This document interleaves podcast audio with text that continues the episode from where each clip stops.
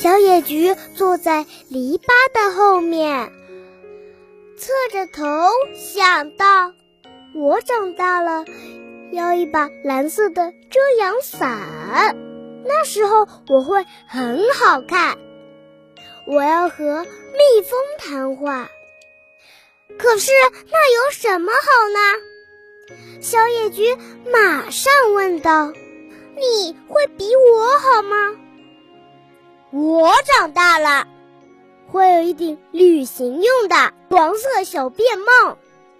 我要带只白羽毛的毽子，旅行到很多地方。小野菊沉思地说：“那真的很好。可是我不要像你。”